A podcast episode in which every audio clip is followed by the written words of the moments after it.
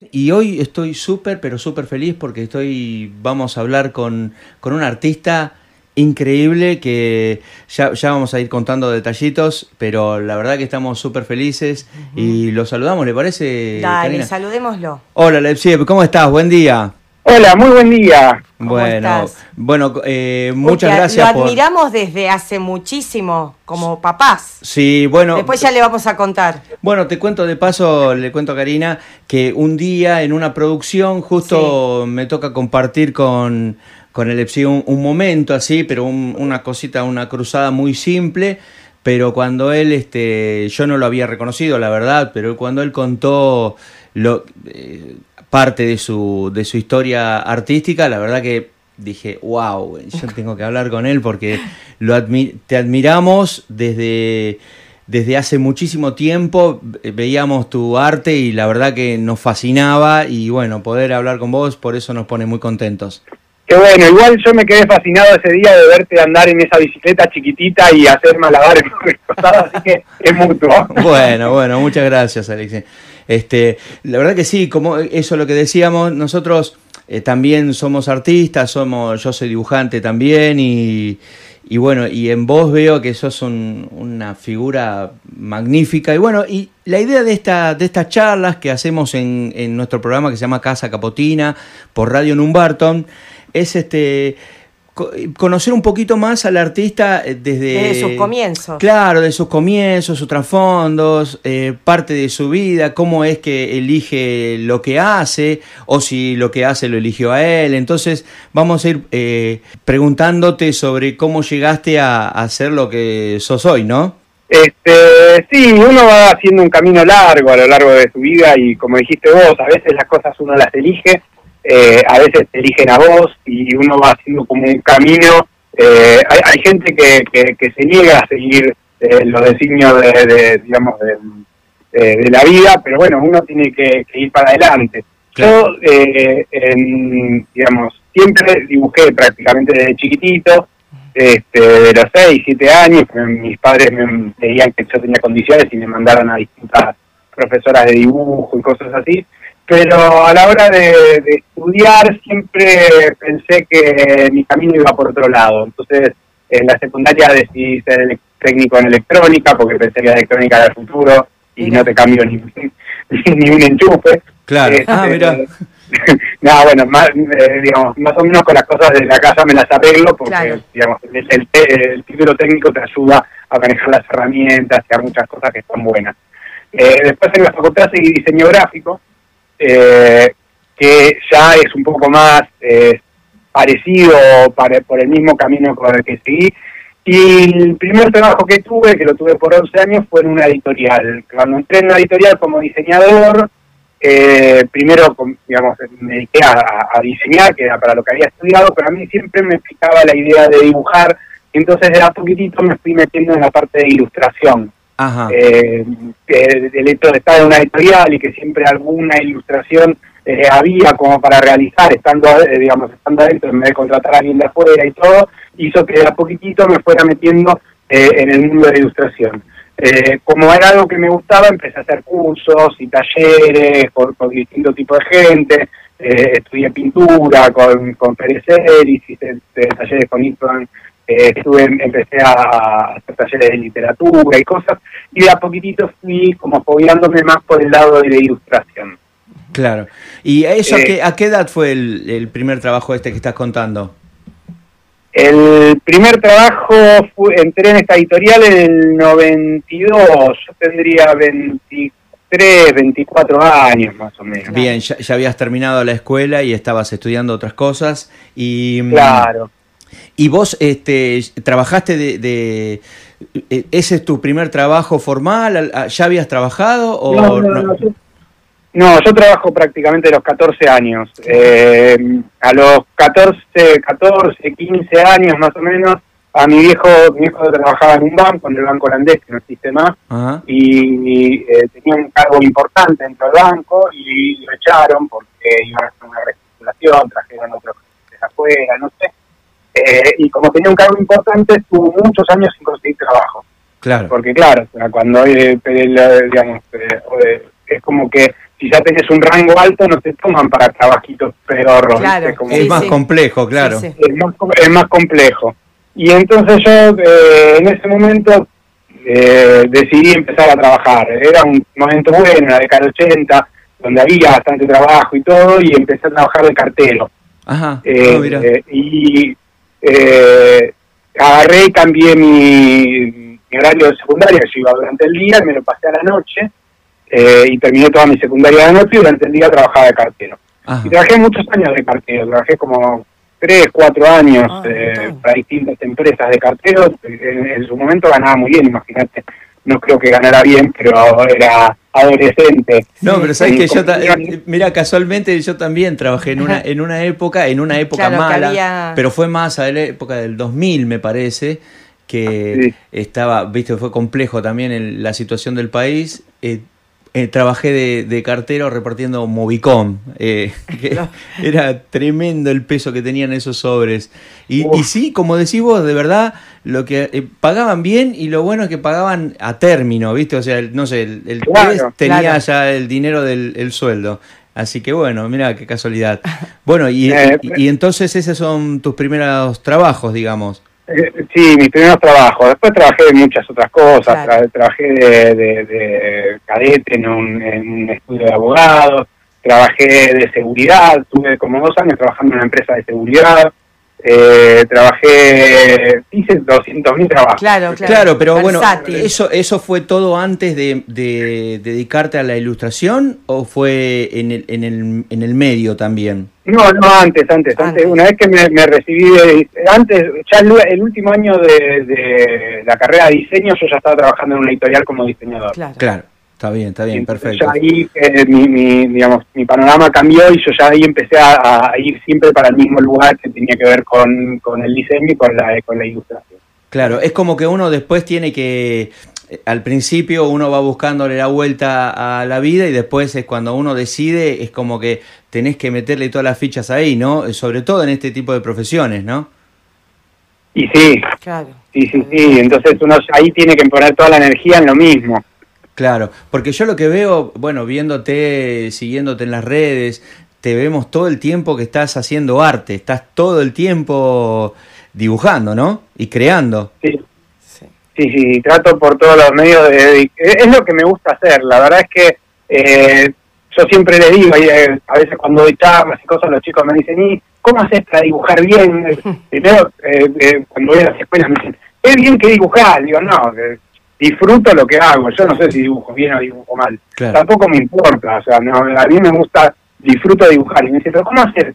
Digo, y lo que hago es dibujar todo el tiempo. O sea, la gente, eh, el que hace toda una cosa todo el tiempo le sale bien. Claro, claro es un ejercicio. Está buenísimo lo que decís, porque también está bueno lo que decís que eso no me importa si dibujo bien. Eh, es como una consecuencia tal vez, pero también eh, el arte es muy relativo, ¿no? Porque por, tal vez alguna alguien puede pensar que lo que uno hace no está bueno y, y otros sí, es, eh, es, no, muy personal. Yo, yo, creo yo creo que es muy, digamos, muy egocéntrico pensar que a todo el mundo le va a gustar lo que uno hace. Claro. O sea, todo el mundo tiene gusto distinto. Lo que sí es importante es que eh, en el mundo va a haber gente que le guste lo que uno hace.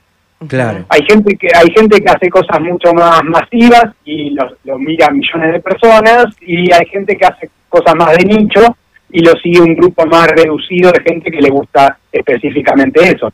Pero siempre, digamos, así como somos todos distintos, siempre va a haber gente que tenga algo parecido a lo que uno hace y que le va a gustar lo que uno hace. Claro. Lo que lo importante es hacer, no, no es importante eh, a quién vas a llegar o cómo vas a llegar. Claro, claro, claro.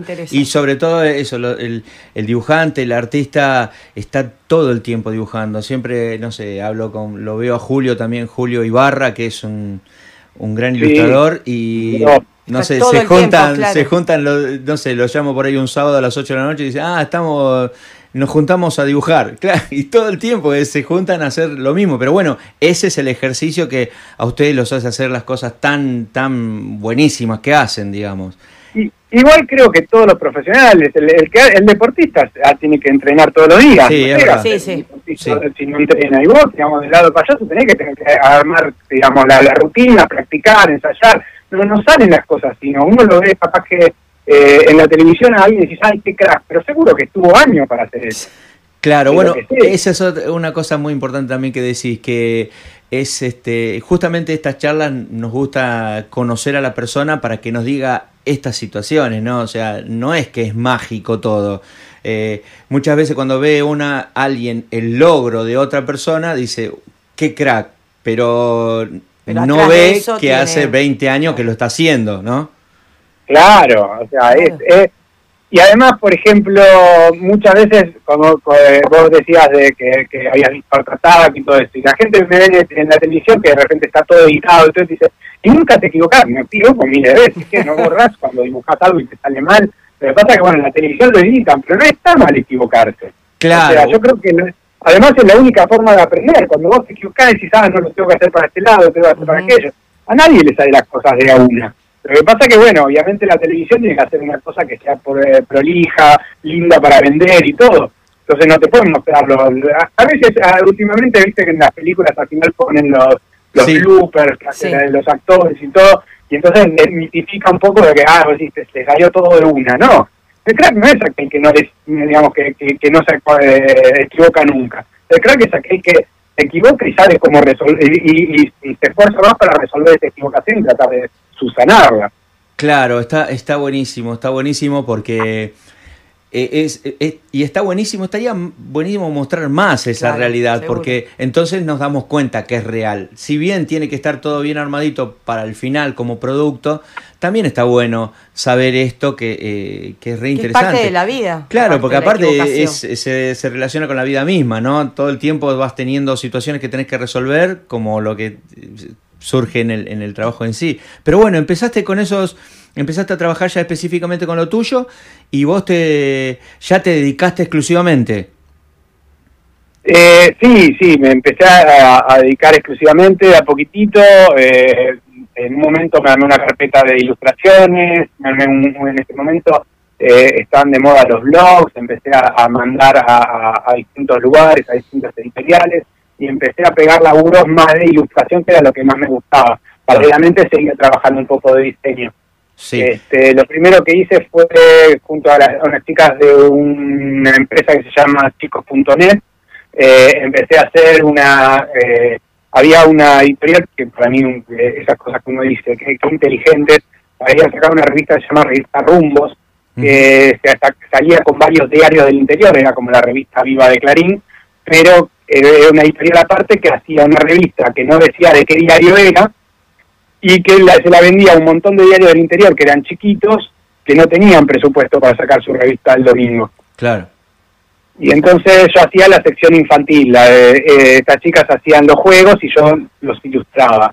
Eh, y hacíamos, claro, salían cuatro revistas por mes, eran todos los domingos una doble página con juegos y ahí empecé a hacer bastante trabajo de ilustración. Y ya estabas en lo eh, tuyo, en lo que te gustaba. Claro, sí, sí, claro. y en el 2004 hice un curso con Istvan, eh, Istvan Schwitter, eh, un genio Istvan, eh, de libro álbum y empecé como a hacer mis propios libros. A raíz de ese curso empecé, empecé a generar textos, obviamente que tuve que empezar a hacer talleres literarios, me, me anoté en un taller con Graciela Repun, que es otra genia, y empecé a escribir mis propios cuentos y a empezar a ilustrarlos y de a poquitito empecé a mostrar eso a las editoriales y empezaron a publicar mis propios libros. Ah, qué, bueno. Ah, qué buenísimo. Eh, y hoy tengo más de 120 libros. Sí, estaba leyendo que tenés, eh, estaba leyendo, no, sé si está bien actualizada la página, abajo a pie de página dice 2015 y dice la cantidad de libros que tenés que es impresionante, como 200 puede ser. Sí,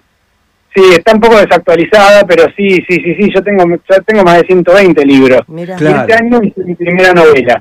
Ah, ah bien, o sea, vas eh, como, no te quedas, eh, vas evolucionando, digamos, o sea, evolucionando no, perdón, eh, no está bien la palabra. Vas, vas buscando otras cosas.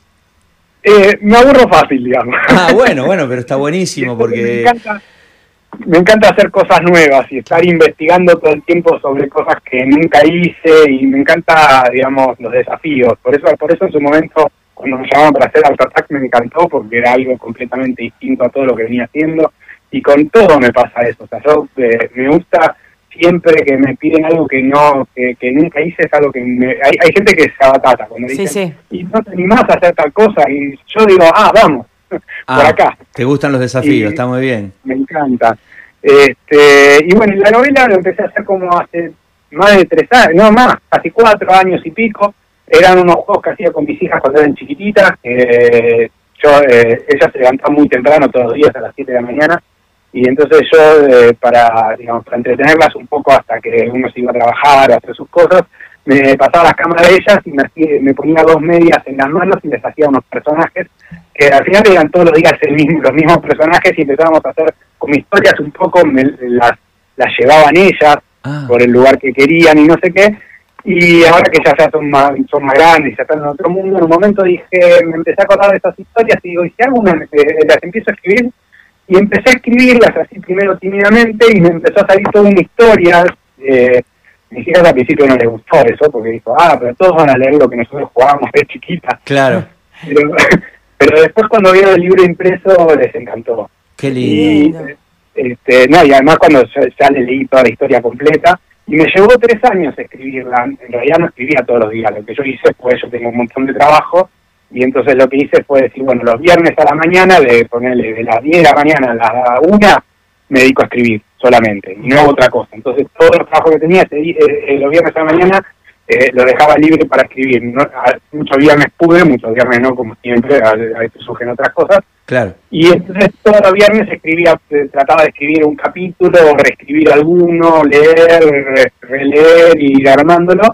Y me llevó como tres años escribir una novela bastante larga, Qué proceso largo, ¿eh? ¿Cómo es que, cómo, ¿Y cómo es eso? que Porque tres años es como que no va bajando la intensidad o todo el tiempo es, o, eh, es escribir eh, cositas que después las uní, después haces una edición o, es como una cosa continuada. Escribir eso. Yo, voy escribiendo, yo lo que, no sé, cada escritor y él tendrá sus, sus sí, claro, ¿no? claro. Y de hecho no, no, me considero un escritor más allá que haya pero este pero digamos yo todo el tiempo la escribía escribía escribía escribía porque tenía más o menos la idea y tenía la idea a dónde quería llegar con toda la historia.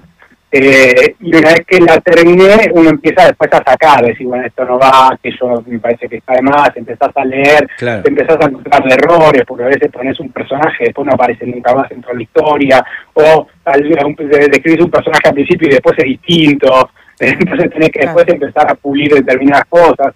Eh, como no soy escritor, me pasaron cosas como que algunos capítulos estaban escritos en pasado, otros en presente, cosas que a veces se te escapan porque uno no lo, digamos, no tiene ese oficio. Claro. Eh, pero igual después cuando lo terminé, eh, digamos, me junté con Graciela Repun, que era con la que yo hice distintos talleres, que es una escritora fabulosa, tiene montones de libros publicados, todo y ella me dio una lectura, también la gente de la editorial lo leyó y también le hizo correcciones, o sea que después hubo como un año de correcciones, no, no es que eh, tres años se terminó la novela, claro. salió publicada, sino que después hubo que corregirla y recorregirla muchas veces hasta que, hasta que salió hecha.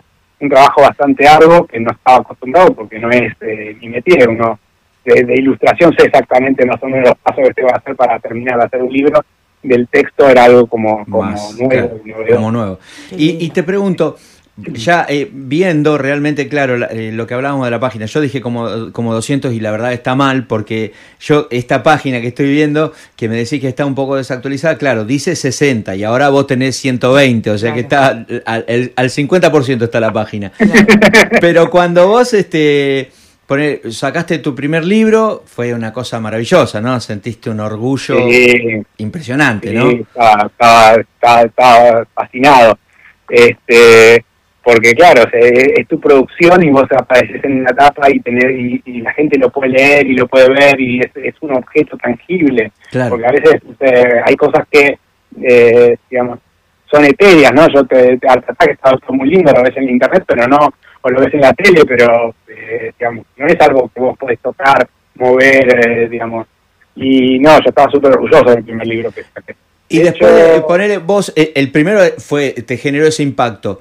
Y después de 120, ¿cómo es? ¿Es lo mismo? Eh, ¿Ya se transforma en un ejercicio? Obviamente todo es, hecho con seriedad, porque sabemos el tipo de artista que sos, pero digo, ¿es como ya tenés el ejercicio de hacer el libro o cada libro te representa lo mismo que, que, que, es el primer libro?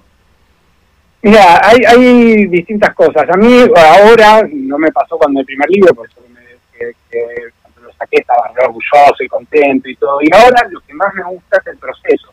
Yo disfruto mucho de pensar cómo es el libro, de cómo de, de, jugar, de, cómo hacer la ilustración, de cómo hacer el cuento, de corregirlo, recorregirlo hasta que sale. Una vez que sale impreso ya eh, estoy pensando en el siguiente libro, no estoy pensando, esto ya, ya se terminó, como que bueno, sí, eh, la gente lo disfruta, voy a veces me, voy a la feria del libro y entonces vienen a firmar el libro y todo, y me re gusta esa situación pero pero a mí me gusta más el hecho de estar creándolo, dibujando, disfruto de más de, del proceso, de la parte artística, que es lo que me gusta hacer, que de la parte, digamos, de comercial y de venta y estar con el libro ahí, mostrar lo que hice y todo eso. Claro, claro, claro, perfecto. Bueno, y vos mencionaste varias veces así al pasar eh, Art Attack. Y la verdad que nos encantaría conocer un poquito más de esa experiencia, porque como te decíamos, nosotros estábamos fascinados de ver... El programa en sí era divino. El programa era muy lindo, pero esa, ese bloque donde se hacía arte con cualquier cosa, a, mí me... A nosotros que, que, nos gusta todo esto, todo el tema del arte y toda la, expresión y la creatividad, nos explotaba la cabeza. Yo, por ejemplo, en esa época, bueno, ya era docente de nivel inicial y, mm, bueno, estaba fascinada con el programa porque quería transmitir todo eso a los chicos y a, los y a las chicas del jardín, porque era lo nuevo, ¿viste? Era una explosión de arte con, con ese material que lo podías reutilizar o, o, bueno, todas las obras que hacías vos decías, yo quiero hacer eso, porque realmente el programa eh, era maravilloso. No, y aparte uno decía, ¿cómo puede, cómo, son la, cómo hace las dimensiones gigantes que después se, se filmaban, no sé, no sé si había dron en esa época, pero... No, no, en ese momento no había dron, se hacía con una grúa, una, una grúa que se llamaba Jimmy. Que el claro, la Jimmy, sí, las, grúas Jimmy, sí. Claro, tenía como unos joystick y iba manejando la cámara que estaba arriba, porque le tiene que poner a trabajar el foco, la, eh, digamos, unas cuantas cosas, pero el, digamos, el camarógrafo estaba abajo. Era como más artesanal. Bueno, pero ¿cómo te llegó esa, esa posibilidad? esa, instancia? Mira, eh, como todo, son caminos raros y, distintos. Yo trabajé mucho en publicidad, eh, fui director de arte de varias agencias, trabajé mucho tiempo para Diana Rubicon, trabajé para, para Macan trabajé para muchas, muchas agencias como ilustrador, como director de arte, de varias formas. Linda, eh, grandes empresas, digamos, ¿no? o sea, importantes. Yo tuve la suerte de que, me convocaran eh, eh, agencias de publicidad bastante importantes. Yo trabajé para chiquititas también, yo trabajé para de todo. sí, sí. me gusta trabajar, o sea, no, no, no es por que sea grande o chica.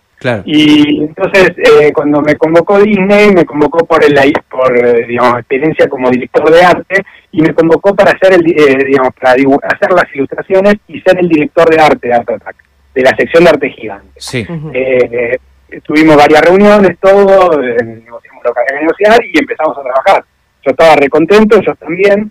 Empezamos a armar las artes gigantes y después iba a haber un actor que hiciera en vivo el ah. arte. Claro. Yo, digamos, yo no, nunca estudié teatro, no soy, o sea, siempre mi parte artística pasó por otro lado, ¿viste? Hay gente que tiene la fantasía de trabajar en la tele o lo que sea, pero a mí nunca nunca se me había ocurrido esas cosas. Claro. Y eh, empezamos a trabajar, estábamos ya prácticamente hacía tres meses que estábamos trabajando, ya habíamos hecho varias artes gigantes, yo las armaba en estudio, iba a comprar los productos, me iba al once a comprar todos los materiales para hacerlas, hacía los dibujos, tenía reuniones con la gente, con tenía un departamento de arte que estaba a mi cargo, con los cuales, con los pibes que laburábamos, hacíamos todo, estábamos todos fascinados con el proyecto. Eh, las artes iban saliendo súper bien todo, y como a los tres meses me llaman eh, los capos de Disney, me, me, junto con todos ellos y dije, lo primero que pensé, dije, listo, no les gustó lo que hago, me echan. claro. que uno tiene siempre como esas cosas de, de, de, tirarse abajo con, con las cosas Eh, y no, la reunión lo que me dicen es que estaban, venían haciendo un montón de casting con los actores, que venían muy bien en cámara, pero que no podían resolver, sobre todo las que eran con azúcar, sal, claro. En donde de repente tenías que dibujar. Claro, era muy complejo, claro, que vos dibujabas y te cortaban y metían a la persona con la manito nada más, era complejo. Claro, como que no, digamos, no, no, no, no lo podían resolver, entonces me dicen, bueno, ¿te animás a hacerlo? me dice, te ponemos un coach de teatro para que, digamos, para, para irte eh, ajustando a los problemas de, actuación que vos no tenés y esas cosas, pero yo dije, mira, como, como te dije antes, yo me todos los desafíos, te digo, todo siempre que sí, siempre me a la pileta, después empezó a sufrir porque... Sí, claro. Pero bueno, las cosas salen. Este, y yo dije, sí, vamos, vamos para adelante. Y entonces empezamos a armar toda la parte de, de, actuación, me pusieron un pibe de Pablo que era divino de, de, de coach de teatro, empezamos a, a, trabajar y empezamos a grabar las primeras artes gigantes, primero como, como boceto para ver cómo salía y como todo, y se fue dando, funcionó. El primer, la primera temporada fue muy compleja porque yo tenía doble papel, o sea, por un lado era el director de arte y entonces estaba pendiente de que de, que compraran los materiales, que hicieran esto, que hicieran aquello, todo, y después tenía que salir a grabar, que eran muchas horas de grabación, y la verdad que quedé quemado. Claro, era, era muy intenso porque tenías que cubrir muchos aspectos de la producción. Claro, y las grabaciones son eran, por un lado, extensas, eh, que eso no, digamos, no está acostumbrado, pero eh, tenía que estar pendiente del maquillaje, que del vestuario, que de un montón de cosas, y además estar pendiente del arte, de que, el, de los materiales, de que estuviera, de que saliera, que estuviera, de que entonces, eh, fue muy estresante. Ya la segunda temporada, eh, yo me dediqué más, eh, sí me dediqué a hacer los dibujos de las ilustraciones, pero ya eh, no me dediqué a la, no fui, no fui director de arte, pusieron otro director de arte, y para mí fue más relajante porque me pude centrar más en la parte de actuación, de, de crear el arte de frente a cámara y todo esto y de a poquitito después fue, fue, fue creciendo y funcionando mucho mejor. Claro, porque al principio era, era como tu programa, era, era, porque lo hacías como, como vos, o sea, hacías todo vos. Prácticamente, claro, prácticamente hacía todo, iba a comprar a once, de todo. Hacías todo, claro. claro. Y, y eso, ¿cuánto duró el, programa? Hicimos seis temporadas. Seis temporadas, bien. Seis temporadas para un programa de televisión es un montón, es un montón. En todas partes del mundo. Eh, Obviamente que después eh, apostaron a otras, nunca se sabe, capaz que, bueno, ahora están haciendo un reality de, de, mm, ¿cómo se llama esto? De, de Art Attack, pero siempre hay la posibilidad de que vuelvan a, hacerlo, porque claro. después se la, digamos, la, pantalla y hay gente, un montón de chicos que no lo vieron nunca. ¿Y eso lo, lo, se pasaba por todo el mundo? Sí. Qué bueno, qué bueno. ¿Y, y a vos qué te representó eso en, en, tu vida, digamos? ¿Fue como un, un, hito muy importante o fue algo, mm, una experiencia más? Eh, para mí fue una, experiencia más, eh, que disfruté muchísimo, que me encantó, pero lo cierto fue que mm, tenía otras fantasías en su momento cuando empecé a aparecer en cámara y todo eso, como por ejemplo, no sé, a mí realmente lo que más me gusta y me, me gustaba era hacer libros, ¿no? Eh, y en su momento pensé, dije, bueno, cuando salga la televisión mis libros se van a vender mucho más porque la gente va a decir, ah, quiero comprar el libro de Art Attack. Claro. Las editoriales me pedir más libros para hacer y esas cosas. Y la verdad que pasó lo contrario, porque las editoriales pensaban que ahora que estaba en la tele les iba a cobrar mucho más y entonces dejaron de ah. llamarme. Ah, mira. Eh, eh, y, y después me pasó que, por ejemplo, yo sí, todos los años iba a la Feria Libre invitado por distintas editoriales y los chicos venían a que les filmara los libros, a que, digamos, les hiciera un dibujito y cosas así, estaba bueno, y a partir que aparecía en Art Attack todos se venían a sacar fotos, y nadie compraba ni los libros, ni, ni a sacarse fotos con el Art Attack y no sé qué. Pero bueno, eh, la verdad que fue una experiencia muy linda, lo disfruté muchísimo, aprendí muchísimo, conocí muchísima gente, eh, me abrió muchas puertas pese a todo lo que estoy contando, porque eh, hice muchos trabajos para afuera, me llamaron, hice, hice unas, unos comerciales para para Londres, hice unos comerciales en Marruecos, eh, me, llamaron como el programa se en todas partes del mundo, empecé a tener como, eh, digamos, un aluvión de gente de afuera que quería que les hiciera algo, todo, todo muy bueno. Claro, claro. Y bueno, lo que siempre hablamos también con, con otros chicos, otros artistas que trabajan en, en grandes compañías, lo que te genera es un aprendizaje maravilloso en todo sentido, ¿no? Porque es como que te vas nutriendo. Es lo más top en producciones, eh, trabajar en ese tipo de compañías, ¿no? Sí, sí. Por otro lado, también eh, también tiene sus vericuetos, ¿no? Son compañías muy complejas en donde cuidan mucho el producto y entonces exige muchísimo. Sí. Está buenísimo, uno aprende terriblemente de todo, eh, pero también está esto de que, eh, digamos que, que es todo un aprendizaje, es todo un trabajo. Nosotros íbamos con una, tiene, tiene, por ejemplo, Disney tiene un departamento que se llama Compliance, que es el que, digamos, el que se dedica a ver que eh, cuidar lo que llaman eh, acciones imitables, porque el Disney fue una de las empresas en el mundo que tuvo más juicios por montones de cosas. Entonces Ah. tratan de cuidar todo lo que sale al aire. Claro. Entonces en compliance te decían, eh, no, eh, yo inflaba un globo para poner y decía, no, no puedes inflar el globo porque después lo infla un chico en la casa, te lo trae, te ahoga y le hacen juicio a Disney. Claro. Ah, Eh, claro. Agarraba una tijera y cortaba algo y si no, no se puede cortar en cámara porque el chico corta, se corta un dedo y yo agarraba las, las remeras y se tiraba todas las remeras para atrás hasta que encontraba la que quería, decía no, porque después desordena su casa y entonces se van a quejar con, entonces yo tenía que agarrar las remeras y ponerlas en un costadito prolijamente hasta que encontraba y entonces tenía siempre la, la voz de tipo de compliance que decía no, eso no se puede, no, eso no se puede, no, eso no se puede. Ah, qué complejo, realmente Complejo. muy complejo. Porque, Estresante también, Claro, es como tienen ese, ese- esos detalles con el tema de juguetes y todo eso, pero esto era muy complejo porque cómo, qué, cómo hici- eh, te explotaron el, el- la creatividad, ¿no? Porque decís, tengo que cortar, pero no puedo cortar con una tijera, ¿cómo hago? Entonces, bueno, eso me imagino que a vos te, te explotó la creatividad para poder resolverlo, ¿no? Pero qué estresante también. Para, para mí ge- para mí generalmente cuando tenés restricciones es cuando mejor más creatividad tenés, porque Claro. para hacer algo bueno con teniendo un montón de cuando tenés todo libre es muy difícil, o sea, cuando te dicen puedes hacer lo que quieras. Claro. Y decís, sí, ahora, o sea, puedes hacer lo que quieras, y claro, ser creativo así es fácil, y además hay mucha gente que eh, es como el, el, digamos, el, el lienzo blanco, cuando te dicen puedes hacer lo que quieras, no sabes para dónde ir. Claro. Ahora, cuando vos tenés un montón de restricciones, hacer algo creativo con eso es fabuloso. Y Y, sí. Yo siempre, digamos, yo soy docente también, soy docente de diseño Sí. hace muchos años, y yo le digo a veces a los chicos que muchas empresas tienen unos manuales normativos eh, súper grosos, y entonces eh, parece que no pudieras hacer nada cuando tenés que diseñar algo.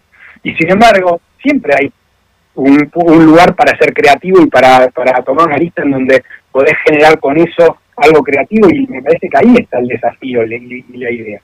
Este, el programa estaba muy bueno, o sea, más allá de que tuviera, eh, digamos, el departamento de compliance, y además eh, eh, estaba bueno desde muchos lugares, porque nosotros íbamos, eh, eran a veces 12, 14 horas de grabación, eh, grabábamos en exteriores, y en exteriores muy grosos, con mucha producción, con muchas cosas, entonces Disney para no tener que volver a regrabar o volver a la locación porque algo no, no salía o porque algo no, no funcionó o lo que sea, eh, iban con todo un... eh, éramos 32, 34 personas a cada Ah, muchos. o sea, muchos. Claro. Y eh, iban, iban con una combi que le llamaban la Master, que tenía dos computadoras, todo, y grababan todo, y ahí iba un editor, o sea, en vivo, que mientras Ah, iba grabando el programa, iba editando. Cuando terminamos de grabar, el, el capítulo estaba terminado. Qué bueno, claro. Entonces, ellos aseguraban que todas las, eh, que todas las tomas eh, que hicimos eran las correctas y no había que regrabar ninguna, porque a veces pasa que, uy, acá falta una toma y tenés que tirar de vuelta al lugar, volver a armar todo de vuelta, volver a grabar, maquillar, ir. Entonces ellos te iban y ya el capítulo estaba, sabían que estaba perfecto. Claro, claro. ¿Y si, y si llovía algo así, tenían un plan B, digamos, o, o ese día no se grababa? Mira, la, la lluvia fue la lluvia y el viento, la- la- las inclemencias del tiempo fueron muy complejas para, para nuestro programa, porque no teníamos un plan B. Lo había, pero era, imposible. En la, en la primera temporada habían decidido que eh, los días de lluvia se iba a grabar en estudio. Y entonces íbamos a hacer, por ejemplo, los de sal, los de azúcar. lo que Sí, claro. Pero eso significaba que el estudio tenía que estar libre los tres meses que grabábamos, porque Claro. no sabía cuándo iba. Claro, Entonces era todo un gastadero de dinero era alquilar un estudio que no se iba a usar la mayoría del tiempo. Entonces, eh, las siguientes temporadas prefirieron que no, prefirieron que el día que, nos, que se llueve no se graba y punto. o sea. Claro. claro, y, claro. y se estira un poquitito más, pero porque si no, es, eh, estás pendiente de un montón de cosas y es un lío. Pero eh, cuando llovía, no solo no se grababa ese día. Si llovía mucho, no se grababa por tres, cuatro días, nosotros lo poníamos sobre el piso. Si el Claro. piso estaba todo mojado, el pasto estaba todo mojado, se empezaba a arruinar todos los materiales. Claro, Entonces, claro. hasta que no paraba, eh, no se secaba todo, y a veces algunas locaciones se, alquilaban por un día, pero después los siguientes días estaban alquiladas para otra cosa. Claro. Pero no es que, ah, mira, hoy llovió y no lo puedo hacer, lo hacemos mañana. Y te decía, no, yo mañana tengo una fiesta de no sé qué cosa, y pasada, no, pasado tengo tal otra, ah, y el pasado pasado, ay, tengo otra producción de otra cosa. Y entonces hasta que lo volvías a grabar, y a veces se levantaba viento y se te volaba todo y no había forma de, de grabar, o sea, porque claro. eran son materiales muy... eh, algunas cosas las podíamos destacar o pegar, pero había algunas cosas que se te volaban, sí, así la tela, los papeles, cosas así, no había forma de sostenerlo, así que teníamos que estar, eh, teníamos unos paravientos que se ponían alrededor, que se levantaban cuando la toma era la ras del piso y se veía al fondo, pero igual si levantaba mucho viento no había paraviento que, que te Claro. resolviera nada. Qué interesante. ¿Y eso se, eh, se hizo en otras partes del mundo o fue solamente acá en Argentina ese, ese producto? El, el producto eh, original eh, se hizo en Inglaterra. El, el- el inventor fue un inglés que se llama Mitch Mucaro, que lo grabó, que hizo nueve temporadas allá, y después le vendió la licencia a Disney. Claro. Y Disney decidió hacerla, digamos, eh, eso se hizo nueve temporadas y después no se hizo por, por creo que como 12, 14 años no se volvió a grabar. Y cuando Disney compró la temporada, la, la, digamos, la licencia, decidió hacerlo acá en Argentina. Y el programa era muy interesante porque en mi sección yo no hablo, o sea, mi, yo eh, no hablo, por lo cual puedo ir a todas partes del mundo sin necesidad de doblaje, Claro. porque Claro. un cine mudo, ¿viste? Soy. Chaplin. Sí, sí. Muestro todo como con, sin palabras y entonces no hay ningún problema. Y después la parte de arte pequeño, que acá la hacía, eh, digamos, Emiliano Pandelo, eh, le grababan primero todas las manos pintando y arreglando y haciendo todas las cosas, que es como una visión cenital, y después todos los diálogos, que le, como del pecho para arriba, a veces estaba el cuerpo entero, lo que sea, pero estaba muchas veces, la mayoría de las veces separado del producto. Claro. Entonces, después venían cada conductor de cada país acá a Argentina y en 15 días grababa toda la parte de diálogo y le ponían las mismas manos de Emiliano Pandelo Claro. de, de- de cuando pintaba el producto, entonces el producto parecía local en cada país. Estaba el conductor de España, el conductor de Inglaterra, el conductor de la India, el conductor de Marruecos, el conductor de Alemania, Claro, de Francia.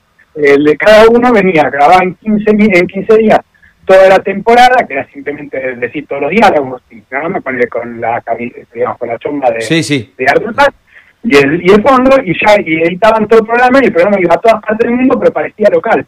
Claro, claro, claro, claro. claro, porque no tenés, eh, está buenísimo eso.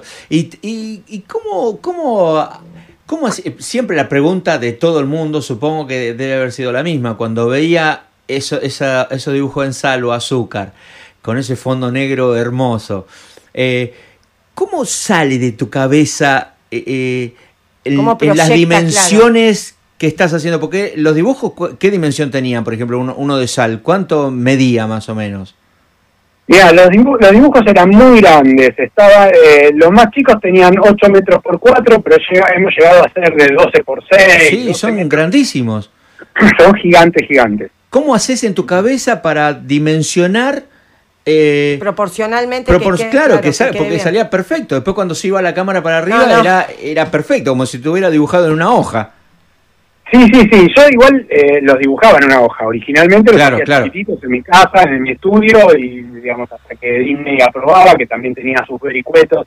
Por cada temporada, que eran 27 capítulos, hacíamos más de 100 dibujos. Claro, hasta que aprobaban los que, según Disney, digamos, eran los que los que iban ahí. claro. Este, eh, y yo los hacía todos chiquititos. La primera temporada los hice todos a color y Ajá. fue medio un lío porque después teníamos que conseguir materiales del color que era cada cosa y fue complicado porque una vez que Disney aprobaba tenías que hacer lo que Disney quería. claro. La- Las siguientes temporadas las hice todos blanco y negro, cosa que después podíamos con- eh, cambiar de acuerdo a lo que conseguíamos Está bien. eh, el color de algo, porque en realidad simplemente es colorear, eh, es colo- en vez de colorear con pintura o con acuarela, coloreamos con objetos, ¿no? Claro, claro, claro. Las cosas.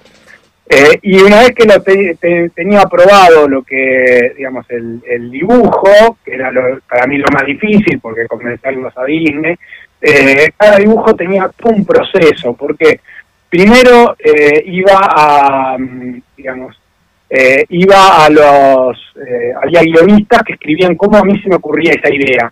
Una vez que yo me aprobaban el dibujo y pasaba por un departamento de guion que escribía cómo a mí se me ocurría esa idea, ¿no? ¿Qué me pasaba a mí para después poder armar eso? Claro. Una vez que el departamento de guion eh, eh, escribía ese guion, pasaba al departamento, digamos, de, de, locaciones, a, los productores de locaciones, que buscaban un lugar donde se pudiera grabar que tuviera sentido con la historia que habían inventado y con el dibujo. Claro. Una vez que decidían el lugar, imagínense que tiene que ser un lugar que tenga eh, un lugar afuera de, siete, de, 12 metros por 6 eh, y que tenga de fondo un lugar que se vea lindo, tenía más características, por ejemplo, eh, el, arte gigante tenía que estar puesto de este a oeste, cosa que el sol pasara por arriba y no nos hiciera ninguna sombra. Claro, porque tenías ese tema también, ¿no? Claro, ahora estoy pensando en lo que decís, el sol tenías que ver, en un tenía que ser filmado en un determinado horario, ¿no?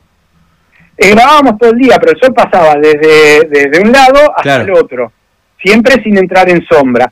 Y dejamos de grabar más o menos a las 11 hasta las 2 de la tarde porque el sol estaba cenitando y ah. empezaba a darnos la sombra del Jimmy, claro. de, la, de la grúa. Claro, la grúa entraba en el, en el cuadro, entonces ahí dejábamos de grabar y durante esas tres horas grabábamos la disparadora, como a mí se me ocurría la, la idea y la búsqueda de materiales, que después queda eh, todo editado, parece que fuera todo secuencial, sí. pero en realidad se grababa, eh, digamos, el momento Claro. Y, y, ¿cómo se llama? Bueno, una vez que estaba la, digamos, eh, el guion y la locación donde se iba a grabar, volví a mí, entonces me daban el dibujito, mira, este es el dibujo que vos hiciste, te va a pasar esto y se va a grabar en tal lugar.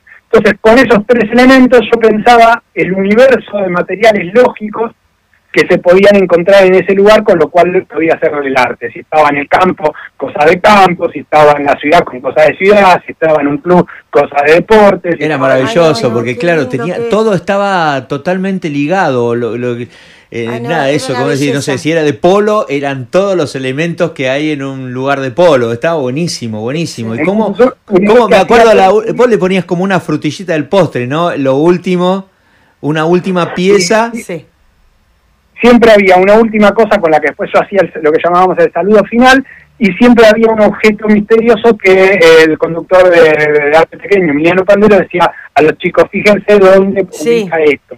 y entonces después lo ponían en el, en el, digamos, al final decían, ah, lo, encontraste, está acá.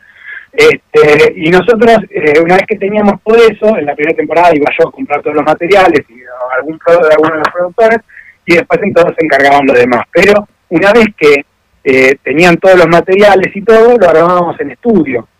Y entonces se armaba en el estudio, se sacaba fotos, se le mandaba a Disney de vuelta que lo apruebe, muchas veces pedía algún cambio, el departamento compliance también tenía eh, inclemencia en eso, de repente no sé, utilizabas alguna utilizabas una golosina y entonces te decía, no, no se puede utilizar una golosina porque es un alimento y el mundo hay gente que se muere de hambre. claro, está, está, está.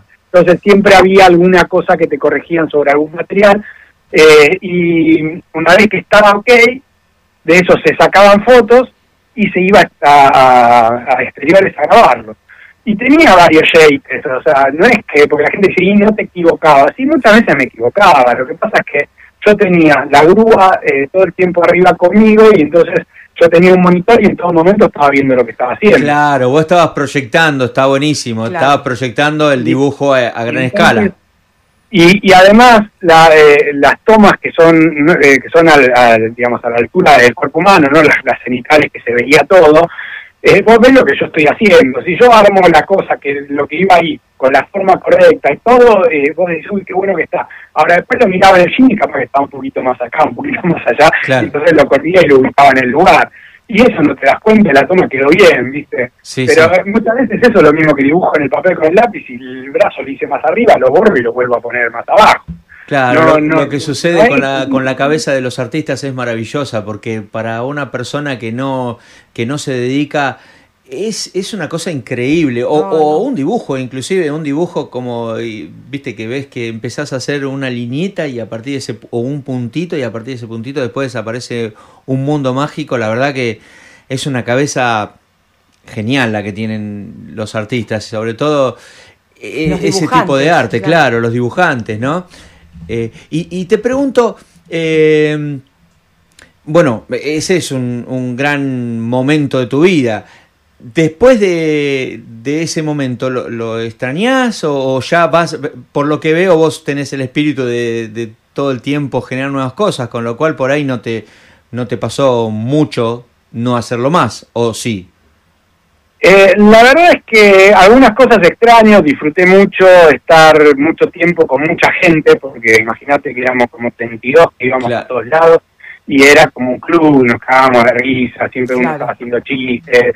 Yo disfrutaba muchísimo la parte social de todo esto. Eh, porque imagínate que yo como ilustrador estoy todo el tiempo en mi estudio trabajando solo. Claro, sobre todo el, cambio ese es eh, rotundo, totalmente, claro, el dibujante es muy solitario. Claro, entonces esto era un, digamos, era estar de vacaciones todo el tiempo.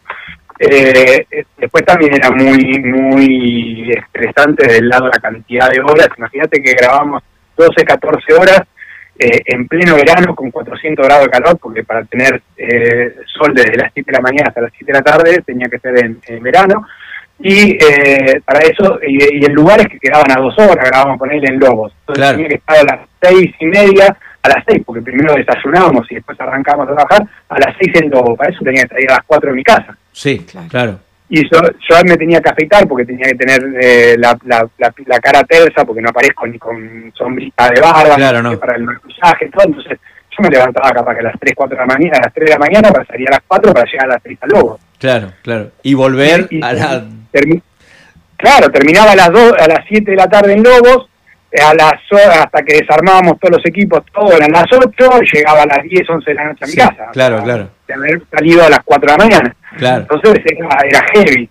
Y grabamos tres veces por semana, hasta que eh, el, lunes me pasaba esto, el martes dormía todo el día, el miércoles estaba todo el día afuera, el jueves dormía todo el día, el fin de semana no quería ni estar al sol, ni salir, mi, mujer me decía, vamos, vamos al 9, que es verano, yo decía, no quiero sol más. Claro, fue era intenso, claro. Claro, claro. Eh, bueno, pero mm, eh, eh, fue una, una recontra experiencia. Y por eso, pero entonces vos decís que extrañabas un poquito, extrañabas un poquito esa parte social, pero después ya fuiste eh, a qué te, a dónde, a dónde te llevó después la vida.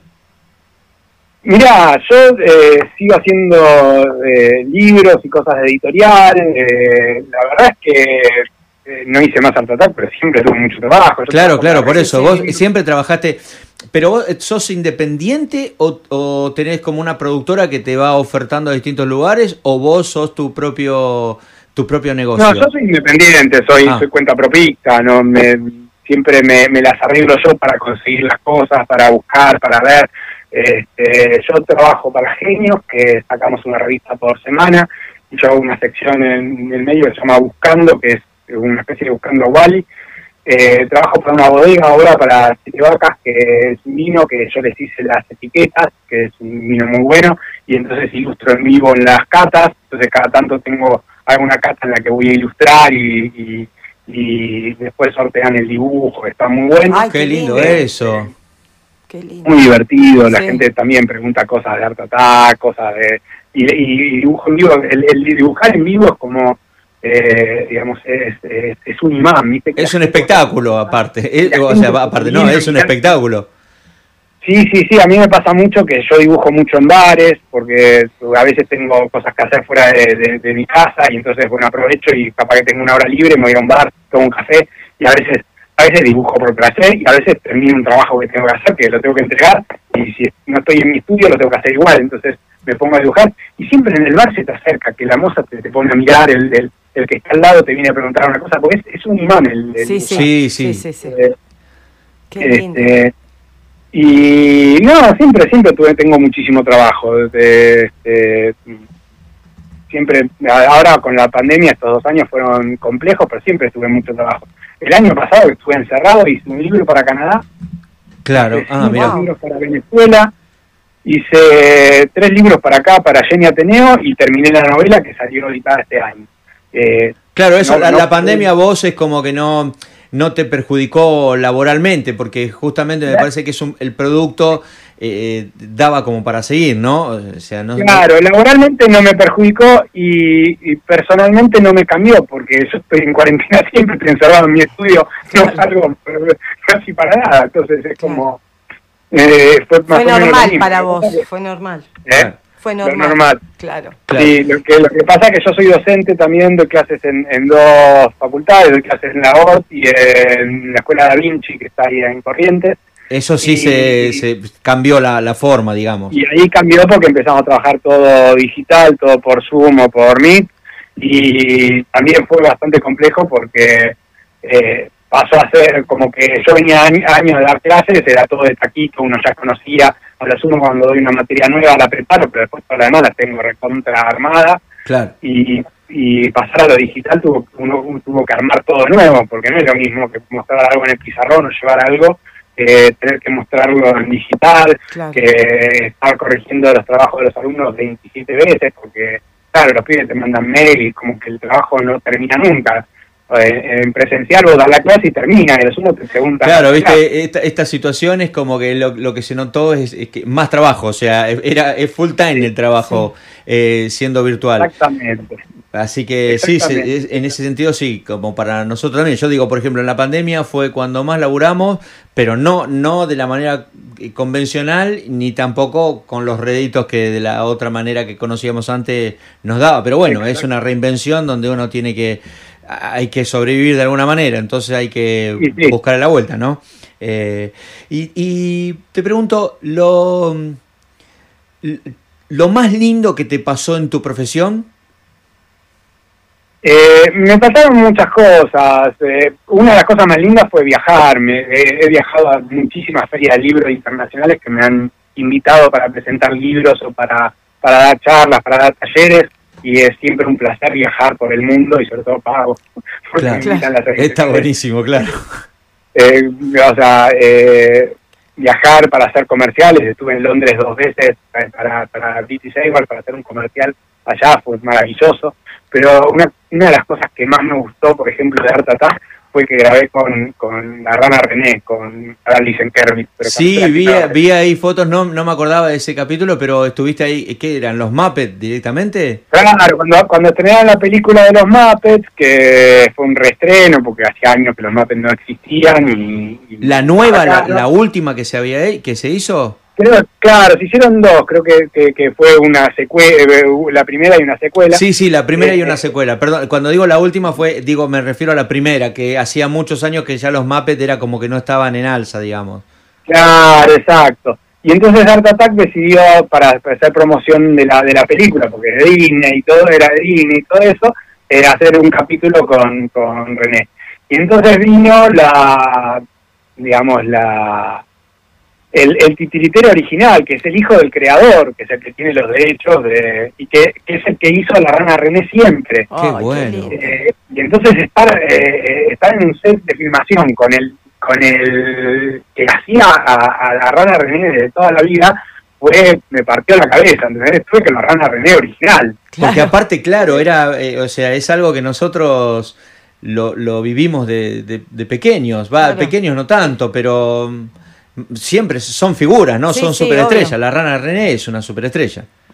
Exactamente, estar con, con un personaje de mi infancia, ¿entendés? Claro. Y fue muy loco porque yo no hablo muy bien inglés, la verdad que no, no hablo casi nada de inglés.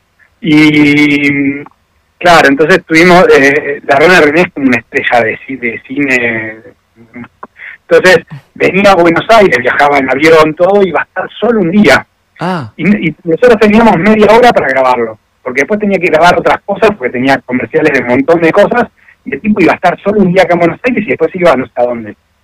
Eh, y entonces nosotros teníamos media hora en un hotel en el centro, creo que era el, Hyatt, no existe más el Hyatt, era el, ese que está ahí en 9 de julio mirando para el norte, no me acuerdo cómo se llama. Ah, sí, eh, eh para, no me acuerdo, ¿el Faenas? No. Eh, no, no, eh, bueno, no me importa. Era, en un momento fue el Hyatt, ahora es otro, es otro Sí, ya sé, el que está ahí, ya, ya, lo, ya sé cuál es, ya lo vi, que no me acuerdo el nombre. Este, sí, este, y entonces eh, hicieron un guion y yo me memoricé determinadas palabras clave como para poner mis caras de acuerdo a lo que decía la rana en ese momento ¿no? Y entonces eh, lo ensayamos varias veces con, con un pibe que estaba con un muñeco parecido a la rana René, hasta que quedó perfecto, porque no teníamos tiempo en ese momento de ensayarlo con la original. Claro. Entonces llegamos y teníamos media hora para grabar. Hicimos el set, armaron el, escenario, todo ahí en el hotel. Eh, llega el, el titiritero este, un pibe sacado de gusto de la década del 70, el pelo largo, hippie, pelo ah. largo, blanco, morral tejido a mano, vestido con Oxford. Hippie, hippie, hippie. Era un hippie, pero sacado de, eh, genial, ¿viste? El personaje. Y claro, sale René, todo esto, agarra el guion que tenía que dar y dice, así no habla Kermi. Y tachó todo y cambió todo el guion. Ah. y yo no entiendo nada. Y la palabra que yo me había memorizado no. ya no existían. No. Ay, Dios mío. Entonces, empezamos a grabar, decir que, que se grababa a dos cámaras. Entonces yo puse las caras donde me parecía que, que, iba me iba a poner, después creo que lo editaron, quedó muy bien. Qué loco, claro, te, te, te cambió todo. Tremendo. Y buena onda, René, ¿qué onda, René? Qué no, buena onda, estuvo muy divertido, nos, reímos mucho. ¿Y, y él hacía la voz de la rana? Sí, sí, él hacía la voz de la rana en inglés, después la, hablaban. Qué hermoso. Este, pero, pero, pero súper estrella, porque llegó y eh, habían hecho una digamos, una puesta de cámara, todo, estaba el director, todo, y él dijo, no, así no es, la puesta de cámara esta es esta, la, la toma de cámara es esta, porque ganar René se tiene que ver qué bárbaro, claro. Y prácticamente el director, el director fue él, o sea, él dirigió todo. Qué hermoso eso, ¿no? Qué hermoso tener ese, ese poder entre comillas, ¿no? El poder porque sabes que lo que estás haciendo es un producto que es así y, y, esas son las normas y las pautas que tiene que tener eso. Eso es buenísimo, es hermoso. Me parece que llegar a la excelencia, ¿no? De, es a la excelencia de algo. Y que, aparte de los Muppets son es algo muy grosso, muy, muy grosso. Pero bueno, qué, qué, buena experiencia. Qué lindo. y lo peor te pregunto, ¿te pasó algo feo en, que tiene que ver con tu profesión? Eh, no feo, pero me pasaron cosas, o sea, por ejemplo, bueno, yo tengo muchos libros publicados afuera, eh, viajo mucho a todas partes del mundo y, trato de vender mis libros en distintos lugares. Y me pasó, por ejemplo, con una editorial de, eh, de Irán, que les encantó un libro mío que está publicado en Alemania, lo publiqué en China, eh, hace un par de años salió en Brasil, eh, en distintos idiomas, y les había encantado lo querían publicar en Irán. Entonces, eh, esto fue en el 2005. Este, y claro, era otra época, no había tanto internet, no había... entonces me mandan, el, me escriben primero una maqueta, entonces yo armé una maqueta y le mandé la maqueta impresa, porque no había eh, eh, tanto internet y cosas así. Claro, claro. Hoy se manda todo digital. Entonces mandé la maqueta impresa. Primero, en el 2005 era la guerra de Estados Unidos contra Irak. Sí. está pegado Irán. No, Irak no es Irán, pero sí, sí. Irán y Irak estuvieron en guerra durante años. Pero bueno, voy al correo argentino con mi maqueta para mandársela a esta editorial y el tipo de correo argentino me dice, mirá que todo lo que va a Medio Oriente pasa por Estados Unidos y lo escanean. Ah. Le digo, sí, pero no es Irak, es Irán. Me dijo, sí, sí, todo lo que va para Medio Oriente pasa por oh. Estados Unidos y los Claro. Yo digo, ah, qué lindo, ya me imagino bajando los marines en mi casa porque encuentran en lo que hice algún mensaje. Alguna cosa, algún mensaje. claro. Porque son, son paranoicos y pueden pensar que cualquier cosa es cualquier cosa, ¿no? Sí, sí, sí Pero bueno, eso, eso quedó hasta ahí.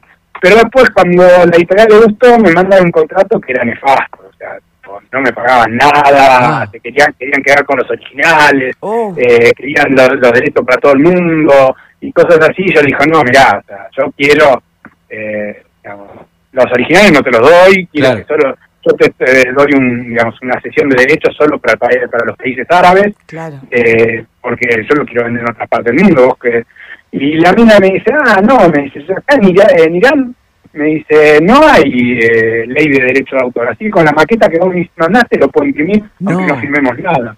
Yo lo quiero para después venderlo en otros lados. Claro. Y yo le dije, bueno, si le imprimís, mandame una copia, porque me gustaría ver en árabe, pero yo no te firmo nada, o sea, olvídate. Claro, claro. Mira vos, oh, qué, loco, ¿no? Y aparte, esto que decís, mandar una maqueta eh, impresa, ahora ya cambió muchísimo eso, ¿no? Ya cambió todo, sí, ahora es otra cosa. Creo que les agilizó ese, ese tipo de trabajo, ¿no? Esa parte del trabajo está mucho más ágil y, te, y la comunicación eh, mundial ahora te hace que hables permanentemente con otro lado del mundo y que, y que muestres, y que muestres inclusive tu trabajo en el momento, que se pueda corregir en el momento, ¿no?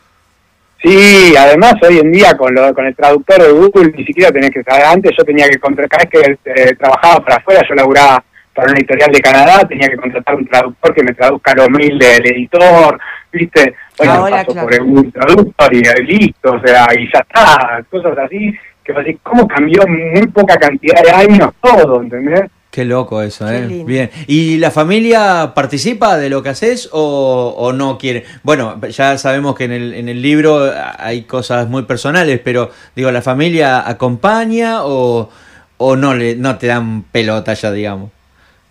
Y hay de todo, ¿viste? Yo yo eh, siempre les muestro los trabajos y siempre les gusta. Mi hija, la más grande, le encanta dibujar, entonces siempre hablamos de temas de, dibujo y ilustración, viste, como que no te digo que sigue mis pasos porque le falta mucho camino, todavía está en la secundaria, no sé a qué se va a dedicar, ella se dedicará a lo que quiera. Claro, claro.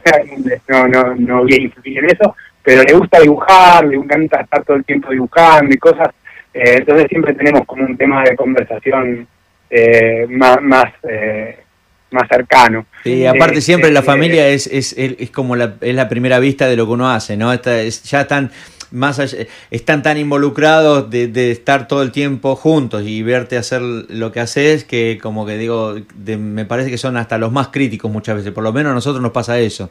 Claro.